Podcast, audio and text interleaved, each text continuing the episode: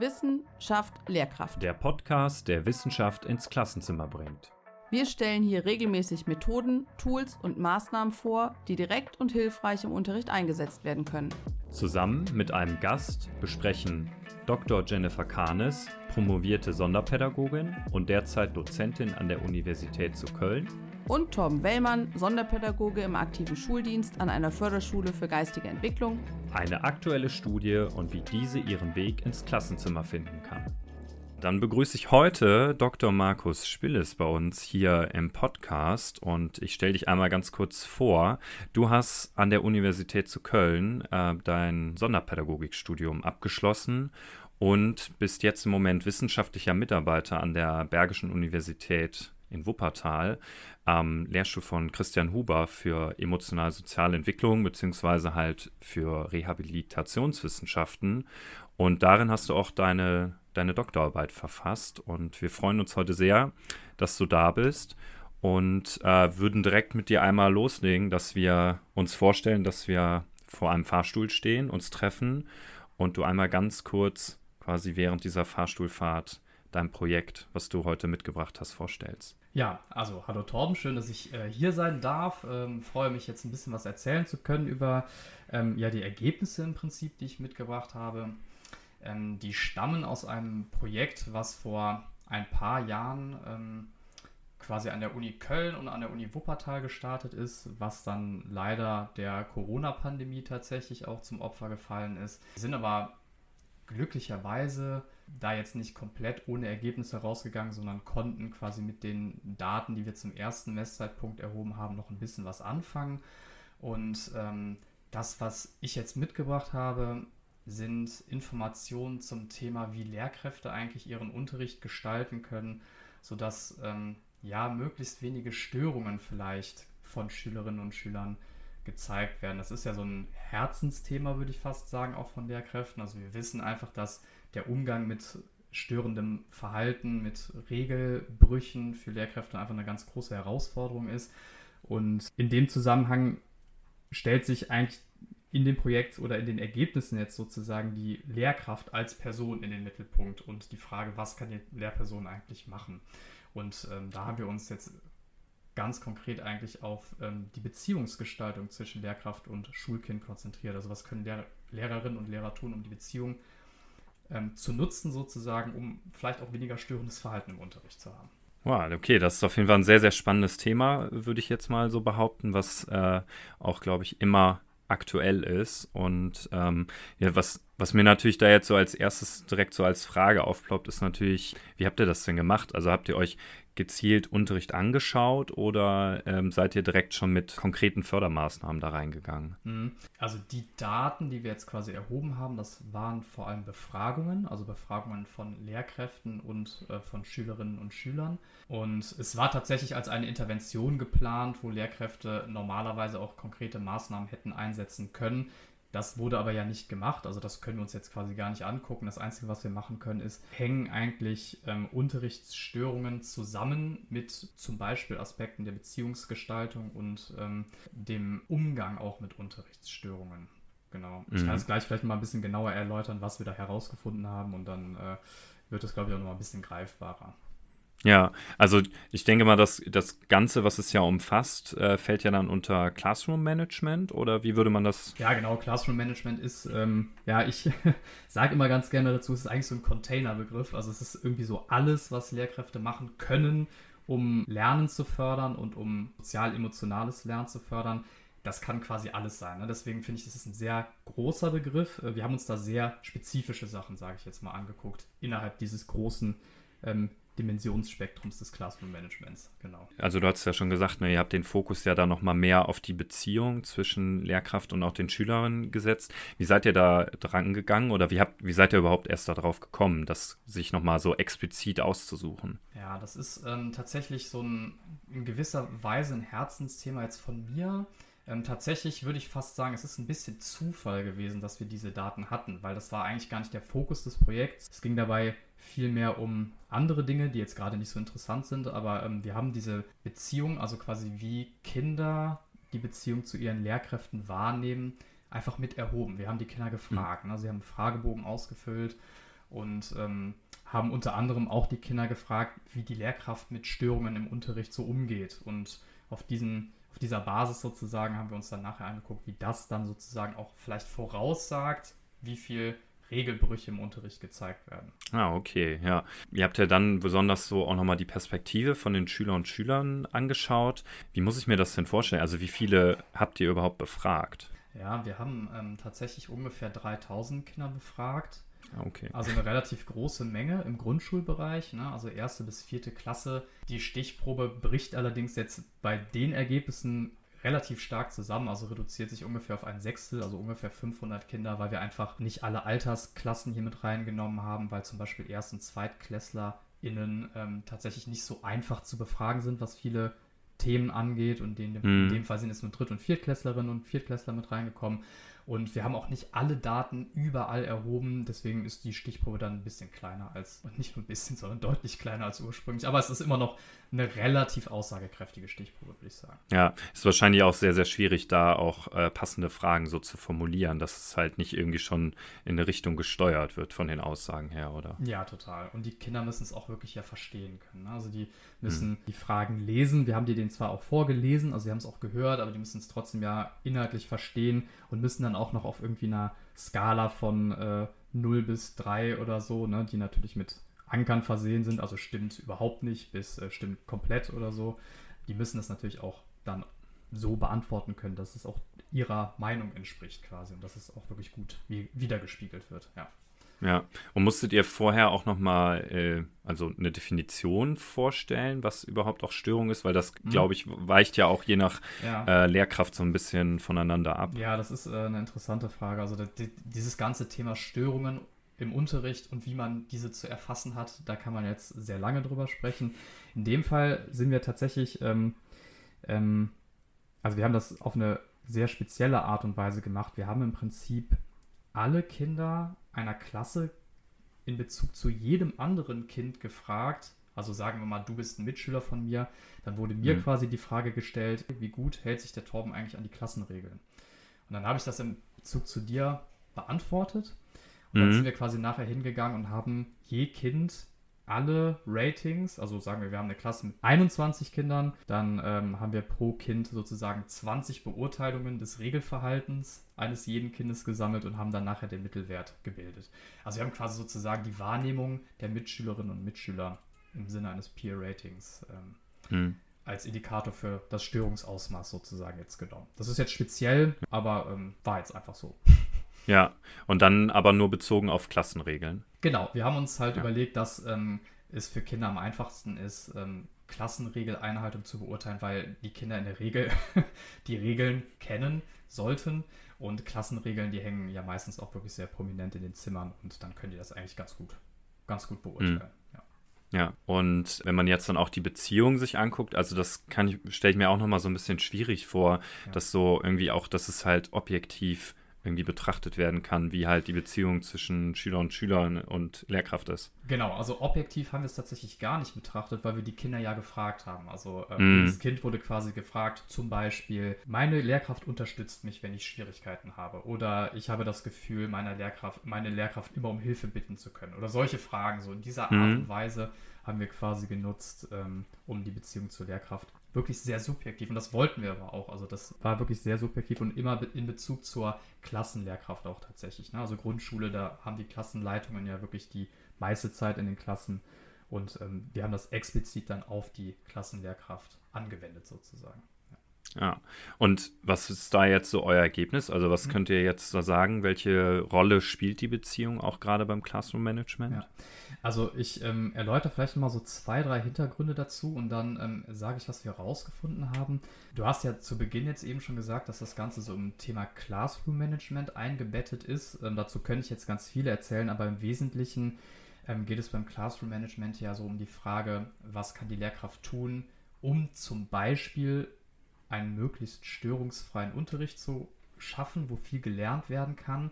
Und mhm. ähm, so ein Klassiker ist der reaktive Umgang mit Störungen und der proaktive Umgang mit Störungen, also dass die Lehrkraft Kindern quasi vermittelt, ähm, ich habe alles im Blick, was in der Klasse passiert, ich sehe, wenn ihr die Regeln brecht. Ihr wisst alle oder die Kinder wissen alle, was die Regeln sind und was für Konsequenzen folgen, wenn die Regeln gebrochen werden. Also alle diese Dinge, wo man sich jetzt vorstellen kann, okay, das führt irgendwie wahrscheinlich dazu, dass die Kinder sich besser an Regeln halten.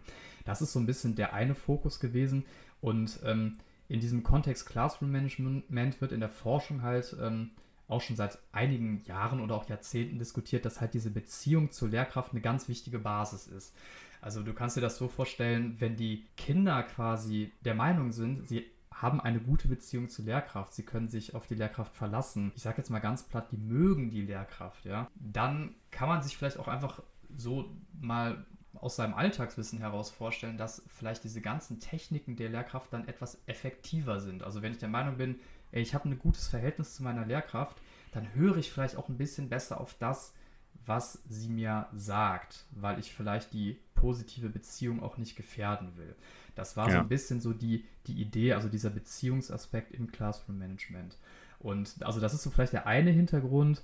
Ähm, und der andere Hintergrund, den man vielleicht noch erläutern könnte in dem Zusammenhang, ist die sogenannte ähm, Erziehungsstilforschung. Da wird jeder auch so ein bisschen was mit anfangen können, wenn ich jetzt zum Beispiel sage, man kann äh, Kinder laissez-faire erziehen oder sehr autoritär erzielen, äh, erziehen, also wie Eltern das auch tatsächlich machen können. Und ähm, das ist natürlich bei Lehrkräften auch ganz entscheidend. Und unsere Hypothese war so ein bisschen diese Kombination aus sehr kindzentriert. Also ich wende mich meinem Kind sehr, nicht meinem Kind, sondern den Schülerinnen und Schülern ja. sehr stark zu ne? und die nehmen das auch wahr. Aber gleichzeitig habe ich eine sehr strenge Linie, was Regeln angeht.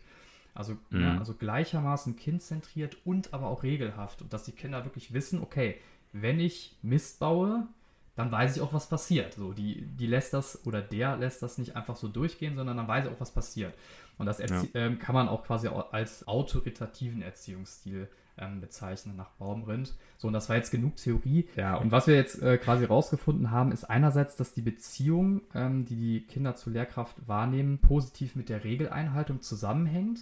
Ähm, das ist jetzt nur ein Zusammenhang. Man kann jetzt nicht sagen, ähm, je besser die Beziehung, desto besser werden die Regeln eingehalten. Aber es gibt da auf jeden Fall einen Zusammenhang, wo man jetzt sagen könnte, okay, das scheint nicht ganz unwichtig zu sein, dass Lehrkräfte eine positive Beziehung zu ihren Schülerinnen und Schülern aufbauen. Ähm, mhm. Wir haben, äh, und das ist eigentlich der wirklich interessante Befund jetzt, dann aber herausgefunden, dass dieser Zusammenhang zwischen Classroom Management und der Regeleinhaltung, wo man jetzt sagen würde, okay, je besser die Lehrkraft das vielleicht macht, also je eher die Schüler merken, okay, äh, oder die, die, Schüler wissen, die hat alles im Blick, was hier passiert, die Lehrkraft ähm, hat klare Konsequenzen bei Regelbrüchen. Ähm, dieser positive Zusammenhang mit der Regeleinhaltung, da sagt man jetzt quasi statistisch gesehen, der wird moderiert durch die Beziehung zur Lehrkraft. Und das kann ich jetzt nochmal ein bisschen konkreter machen. In den Ergebnissen ist quasi rausgekommen, je besser die Kinder die Beziehung zur Lehrkraft einschätzen, desto eher lassen sie sich eigentlich auch vom Classroom-Management positiv beeinflussen. Also im Sinne von, die halten sich dann auch besser an die Regeln. Und das lässt so ein bisschen Rückschlüsse darauf ziehen, dass tatsächlich dieser autoritative Erziehungsstil, zumindest im Hinblick auf die Regeleinhaltung, wahrscheinlich keine schlechte Idee ist weil diese quasi diese Kombination aus Kindzentrierung, ne, also die Kinder nehmen die Beziehung zu mir als Lehrkraft positiv wahr, aber die wissen auch, dass äh, wenn sie sich nicht an die Regeln halten, dann gibt es auch wirklich Konsequenzen und das kriege ich auch mit und so weiter und so fort, dass das eigentlich zumindest um jetzt Regeleinhaltung zu fördern, wahrscheinlich das Effektivste ist. Ja, das geht ja immer darum, ne, dass man besonders viel Transparenz schafft, damit das ja auch genau dann klar ist. Ne? Haben die Lehrkräfte sich denn auch dazu geäußert? Also konnten die das auch so wiedergeben, was ihr quasi als Ergebnisse bekommen habt von den Schülern und Schülerinnen? Du meinst, ob die Lehrkräfte das Störungsausmaß ähnlich einschätzen oder ob die, die Dinge, die wir jetzt, ich habe jetzt ja quasi gesagt, wir haben primär die Schülerinnen und Schüler befragt, ne? Genau, also ob die auch dazu, also ob die auch das so wahrgenommen haben, wenn sie eine gute Beziehung mhm. zu ihrer Klasse haben, ob dann auch die, das Verhalten dann sich so zeigt. Ja, genau, also das haben wir jetzt tatsächlich in den Daten nicht erfasst, also das, ähm, mhm. das kann ich jetzt quasi nur so aus meinen Erfahrungen sagen, die ich jetzt ja. auch aus vielen Gesprächen mit Lehrkräften immer wieder gezogen habe. Und also meine Erfahrungen sagen mir auf jeden Fall, dass das Thema Beziehung für Lehrkräfte ein ganz, ganz wichtiges Thema ist. Und ich glaube, dass fast jede Lehrkraft auch das unterschreiben würde. Also, dass sie auch sagen würde, okay, wenn ich eine positive Beziehung aufbaue, ähm, dann bringt das mir ganz, ganz, ganz viel, nicht nur fürs Klassenklima, sondern auch für sowas wie Regeleinhaltung. Aber das sind jetzt tatsächlich, das ist jetzt eher so Alltagsevidenz. Ne? Also das geht jetzt nicht aus unseren Daten. Okay, also das müsste man sonst ja nochmal mit erheben oder weiter ansetzen daran. Ne? Und also habt ihr dann auch nochmal euch dann angeguckt, ob irgendwie so das Wohlbefinden oder auch die Leistung der Schülerinnen und Schüler sich dadurch ver verbessern? Oder habt mhm. ihr euch wirklich da nur auf, auf die Regeln? Genau, wir haben uns tatsächlich nur auf die Regeln konzentriert. Haben wir auch gar nicht erhoben, weil das gar nicht auch der Projektfokus war. Da ging es tatsächlich um vor allem um den Umgang mit Verhaltensproblemen in der Schule. Und sowas wie Leistungsindikatoren haben wir in dem Sinne gar nicht erhoben. Und die Befragung, habt ihr da auch genaue Methoden euch angeschaut? Also was quasi eine bestimmte Lehrkraft macht, wenn ein Regelverstoß geahndet wird? Nee, das haben wir jetzt tatsächlich in einem neuen Projekt, äh, gucken wir uns das so ein bisschen an. Also da, da mhm. schauen wir uns tatsächlich ähm, auch mit Unterrichtsbeobachtungen an, wie Lehrkräfte auf Unterrichtsstörungen reagieren. Und das haben wir aber auch leider in diesem Projekt äh, nicht gemacht. Das dauert noch ein bisschen. Da haben wir auch tatsächlich die SchülerInnen-Lehrkraftbeziehung auch erhoben. Also das äh, kann man sich da tatsächlich vielleicht sogar nochmal angucken. Und da haben wir auch, auch Classroom Management nochmal deutlich umfangreicher erhoben als jetzt in der Studie. Ja, weil das glaube ich ja wirklich so ein Problem, ne? weil also zum einen Classroom Management so groß ist und dann natürlich auch die ganzen Faktoren, die dann noch mit reinspielen, ne? dass wenn man das dann ist, ja. sich eine Sache rauspickt, äh, ja. dann nochmal besonders schwierig das macht. Ne? Es ist, es ist, ja, es ist unfassbar komplex. Ne? Das ist auch diese neueren Forschungsansätze zum Classroom Management, die ähm, kann man auch als ähm, ja, ökologische Ansätze bezeichnen. Und das steckt ja schon im Wort. Ne? Die Klasse ist ein System, was von extrem vielen Variablen abhängig ist. Nicht nur von den ähm, Schülerinnen und Schülern und der Lehrkraft, sondern auch von den räumlichen Bedingungen, der Schulkultur mhm. und so weiter und so fort. Und das ist unfassbar komplex, ja. Aber es ist ja auf jeden Fall schon mal gut zu sehen, dass man anscheinend ja schon über die Beziehung da sehr, sehr viel ja bewirken kann und da auch den Unterricht dann ja nochmal so ein bisschen ja störungsfreier gestalten kann. Du hast ja schon gesagt, ihr hattet durch Corona musstet ihr das ja auch schon äh, früher beenden. Hattet ihr bei der Umsetzung oder bei der Erhebung an sich auch noch irgendwie so Herausforderungen, Probleme? Also das, als wir erhoben haben, Sommer 2019, also da war von Corona noch keine Rede. Also diesbezüglich hatten wir da gar keine Probleme. Die kamen dann ein halbes Jahr später ungefähr. Nee, also die größte Herausforderung bei solchen Projekten ist es tatsächlich immer, die Kinder zu befragen. Den Datenschutz gut einzuhalten, das ist tatsächlich ähm, DSGO, also wenn man es DSGO-konform äh, machen möchte, eine große Herausforderung, dass man auch wirklich versucht, personenbezogene Daten komplett zu löschen und so weiter und so fort. Ähm, das würde ich sagen, ist so auf der organisatorischen Ebene mit das Schwierigste gewesen. Und halt tatsächlich ja die Befragung der Kinder, ne, dass du auch nicht nur die Kinder vernünftig befragst, die, keine Ahnung, in der vierten Klasse sind und super gut lesen können, sondern die auch vielleicht in der dritten Klasse sind und kaum lesen können. Du willst ja auch wirklich ein, ein komplettes Bild bekommen von dem, was da so abgeht. Und nicht nur die ja. Kinder befragen, die jetzt vielleicht in Köln-Lindenthal wohnen und ein sehr privilegiertes Elternhaus vielleicht haben oder so. Ne? Also das ist, finde ich, mit die größte Herausforderung. Mhm. Und ja, wenn man die Ergebnisse betrachtet, was äh, würdest du sagen, was müsste jetzt auch so konkret in Schule dann verbessert werden? Ja, also diese Studie oder die Studie, die Ergebnisse, die wir aus der Studie gezogen haben, die sprechen ja so ein bisschen dafür, dass die Beziehung ein entscheidender Faktor sein kann. Ne? Also Class das Classroom-Management wichtig ist und Lehrkräfte da Kompetenzen haben sollten, ne? wie sie den Klassenraum gestalten, wie sie mit Störungen umgehen, wie sie ähm, Regeln einführen und so weiter, geschenkt. Das ist klar, das wissen auch eigentlich alle Lehrkräfte. Mhm. Behaupte ich jetzt mal, dass das wichtig ist. Wie man jetzt die Beziehungen verbessert, das ist tatsächlich jetzt so ein ganz entscheidender Faktor, ne? wo man sich jetzt die Frage stellen muss, wie schaffe ich das denn überhaupt im Unterrichtsalltag? Und ähm, es gibt einerseits natürlich auch konkrete Interventionen, also konkrete Vorschläge, wie Lehrkräfte das jetzt machen können. Jetzt um mal ein Beispiel zu nennen, es gibt ein Konzept, ähm, das geht auf Pianta zurück, das nennt sich Banking Time. Das erkläre ich aber jetzt nur ganz kurz. Da geht es im Wesentlichen ja. eigentlich darum, dass Lehrkräfte in einer 1 zu 1 Situation mit Kindern, die vielleicht, ah, ich sage jetzt mal Verhaltensprobleme haben, eine bewertungsfreie Zeit erleben, mit den Kindern vielleicht zusammen spielen, ähm, den Kindern Beziehungsbotschaften vermitteln, den Kindern vermitteln, hey, ich bin für dich da und du kannst mir gerne auch persönliche Dinge erzählen, ich nehme deine Emotionen wahr, ich äh, erlebe dich sozusagen als, als Mensch und nicht nur als äh, Lernmaschine, ich überspitze das jetzt mal so ein bisschen. ja. ja. Das ist natürlich etwas, was sehr wertvoll ist, aber vielleicht auch gar nicht so einfach zu implementieren ist, weil wenn du dir vorstellst, du hast eine Klasse und du musst das in so einem 1 zu 1 Setting, weiß ich nicht, dreimal die Woche für ein paar Monate machen. Da brauchst du schon eigentlich die Ressourcen. Ne? Also da musst du schon irgendwie mindestens zu zweit in der Klasse sein oder weiß ich nicht, irgendwie ein System haben, wo du zumindest mal temporär ähm, Unterstützung in der Klasse bekommst. Also das finde ich total wichtig. Das ähm, sollten sich Lehrkräfte auch vielleicht überlegen, ob sie sich solche konkreten Ideen für so, sag ich mal, 1 zu 1 Settings auch überlegen. Was ich aber, glaube ich, viel wichtiger finde, ist so tatsächlich, dass man sich Gedanken darüber macht, wie man sich allgemein hin so im Unterricht verhält. Ja, und was wir jetzt in einer anderen Studie herausgefunden haben, die ist, ähm, der Artikel ist auch gerade in Begutachtung, ist das tatsächlich das Feedback-Verhalten von Lehrkräften. Also wie geben sie zum Beispiel Leistungsrückmeldungen ähm, an Schülerinnen und Schüler, auch mit der Beziehung, der wahrgenommenen Beziehung ähm, der Kinder zusammenhängt. Also wenn eine Lehrkraft sehr viel schimpft beispielsweise, hängt das negativ mit der ähm, wahrgenommenen Beziehung zusammen. Und wenn eine Lehrkraft sehr viel positives Feedback gibt, dann hängt das logischerweise positiv mit der Beziehung zusammen. Und ähm, wir haben uns das doch so ein bisschen genauer angeguckt und haben da gesehen, dass es tatsächlich auch so ist, dass äh, Kinder gerade so in dem Leistungsbereich, also wenn Lehrkräfte positive oder negative Rückmeldungen zu Lernleistungen geben, dass die das tatsächlich als auch so ein bisschen als Indikator für die wahrgenommene Beziehung zur Lehrkraft wahrnehmen. Und das ist, glaube ich, ein Punkt, wo Lehrkräfte, glaube ich, eine hohe Reflexionsfähigkeit brauchen, um darüber nachzudenken, wie vermittle ich eigentlich Feedback und was tue ich eigentlich zum Beispiel, wenn ähm, ein Kind eine schlechte Leistung bringt? Was sage ich dem Kind dann? Ne? Sage ich dann dem Kind, ey, du hast jetzt schon wieder eine 5 geschrieben, du bist echt ein total schlechter Rechner und solltest mal überlegen, ob, äh, keine Ahnung, ich führe das jetzt nicht weiter aus, aber ne, also das, ja. das ist, glaube ich, ein ganz wichtiger Punkt. Ja, das glaube ich, ne? Also Kommunikation fällt ja dann auch immer noch so mit rein. Das dazu auch irgendwie noch so Trainingsprogramm? Du mhm. hattest ja jetzt das eine schon so, was ich im Unterricht umsetzen kann, aber wenn ich jetzt mich auch selber als mhm. Lehrkraft ähm, irgendwie da nochmal ja, näher mit beschäftigen will? Ja, also wenn ich jetzt zwei Tipps geben könnte, womit sich Lehrkräfte beschäftigen sollten,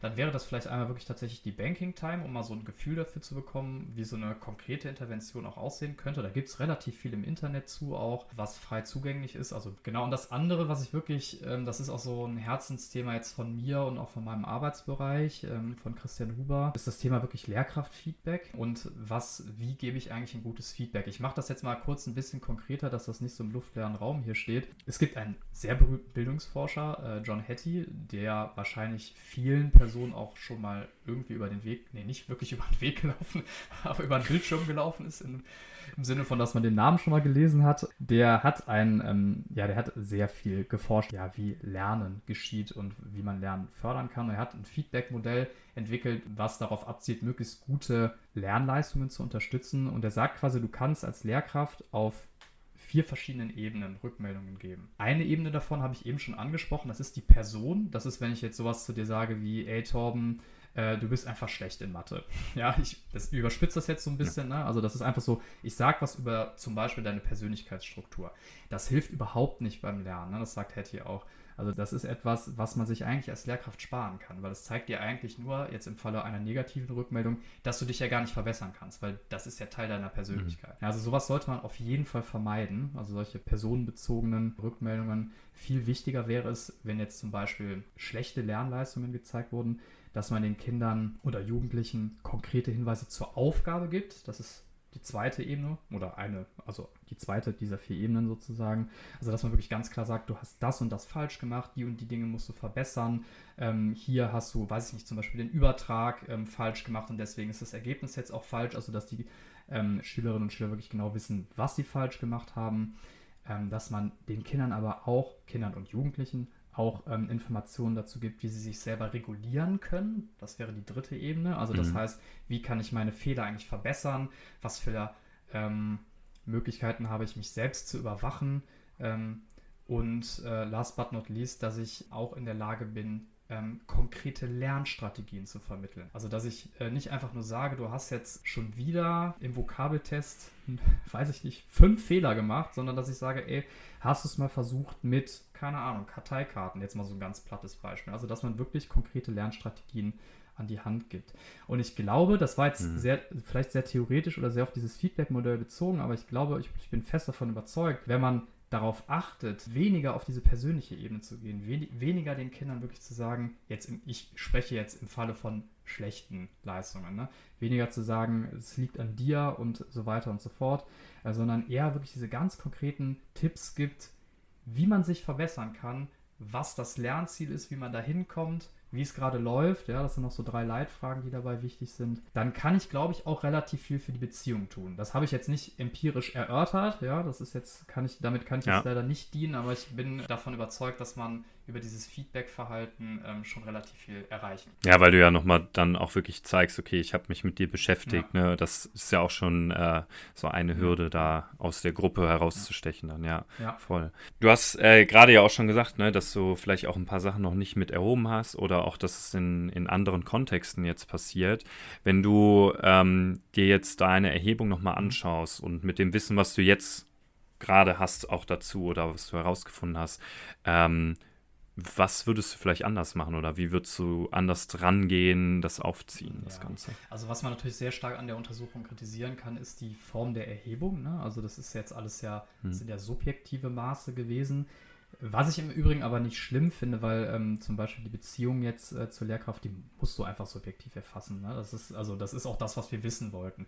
Aber wenn es jetzt zum Beispiel um Unterrichtsstörungen geht, dann ist es natürlich äh, der Königsweg eigentlich ähm, tatsächlich das auch zu beobachten mit einer hm. systematischen. Verhaltensbeobachtung. Ne? Also das wäre tatsächlich was ganz Wichtiges.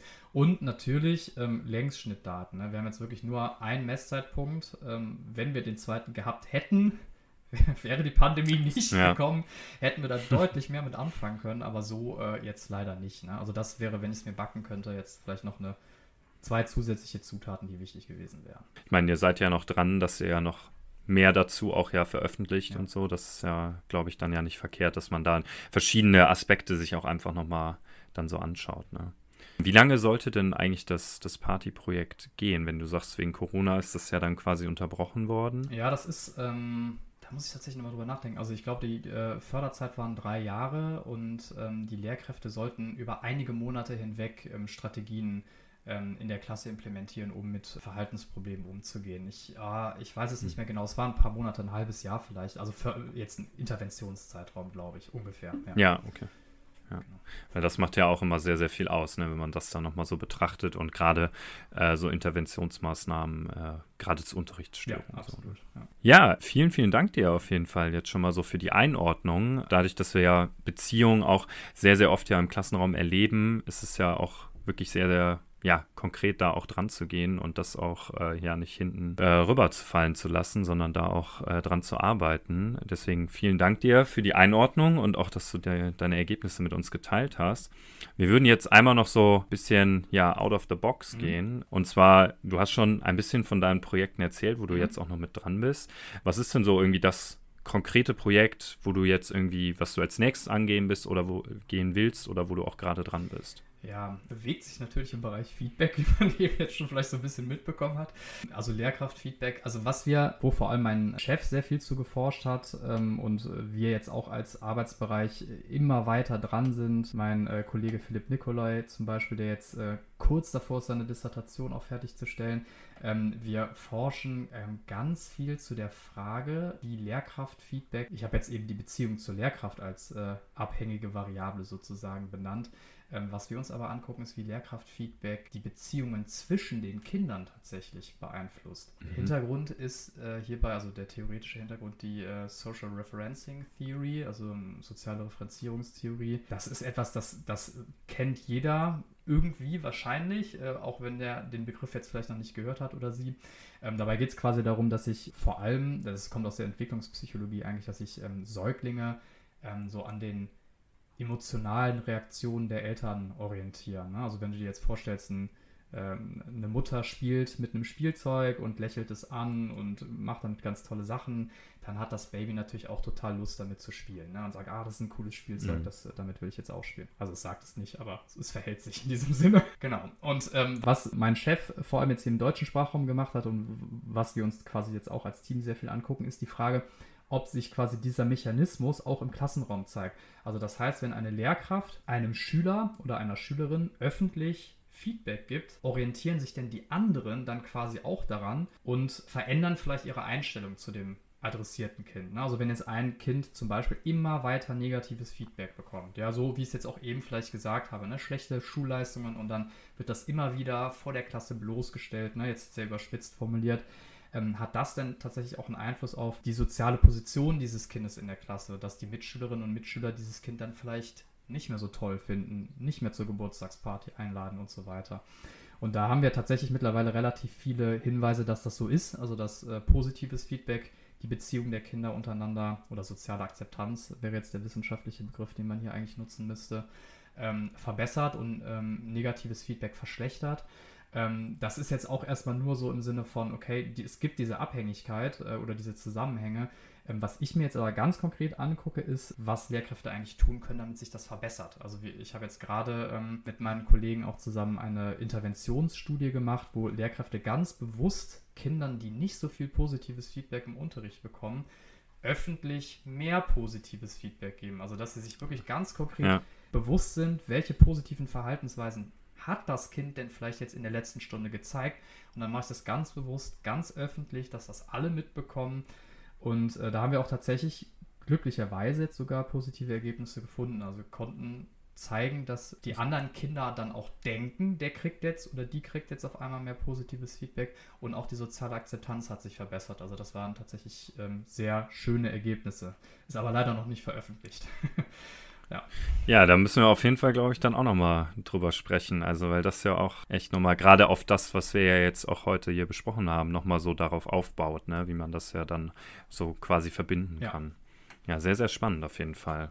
Dann kommen wir jetzt eigentlich so zur schwersten Frage, würde ich immer behaupten. Wenn du jetzt einen Wunsch frei hättest und du könntest im Bildungssystem oder im Schulsystem etwas verändern, was, was wäre das? Ja, das ist eine sehr schwierige Frage. Also ist es tatsächlich so, es ist ein bisschen utopisch jetzt, ne? Also ich glaube, wenn man, wenn du mich jetzt so konkret festnagelst, dann würde ich sagen, ich fände es eigentlich super, wenn es keine Noten mehr gibt.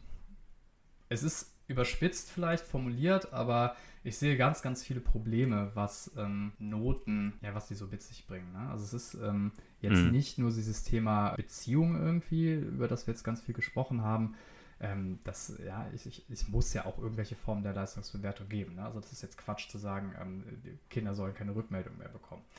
Ähm, aber ich glaube also, dass, dass Noten ähm, und auch der Umgang damit, ne? wir leben einfach in einem Land, was sehr stark auf Leistung getrimmt ist. Und es geht sehr viel um Leistung in Deutschland. Und Noten sind mm, so, ein, so, ein, Indikator dafür. Und die führen einfach dazu, das wissen wir, das sehen wir immer wieder, ähm, dass Kinder auch, die jetzt zum Beispiel in Klassen sind, wo sehr gute Leistungen gebracht werden und selber keine guten Leistungen bringen, und sie sehen das dann auch noch anhand der Note, dass das einfach deren Einschätzung ihrer eigenen Fähigkeiten ähm, ähm, wirklich runterdrückt. Und das ist schlecht. Und Noten sind einfach nur eine Zahl. Und die zeigen dir natürlich, wenn deine Noten besser sind, wie du dich verbesserst, aber die geben dir keine Hinweise darauf, wie das zustande kommt.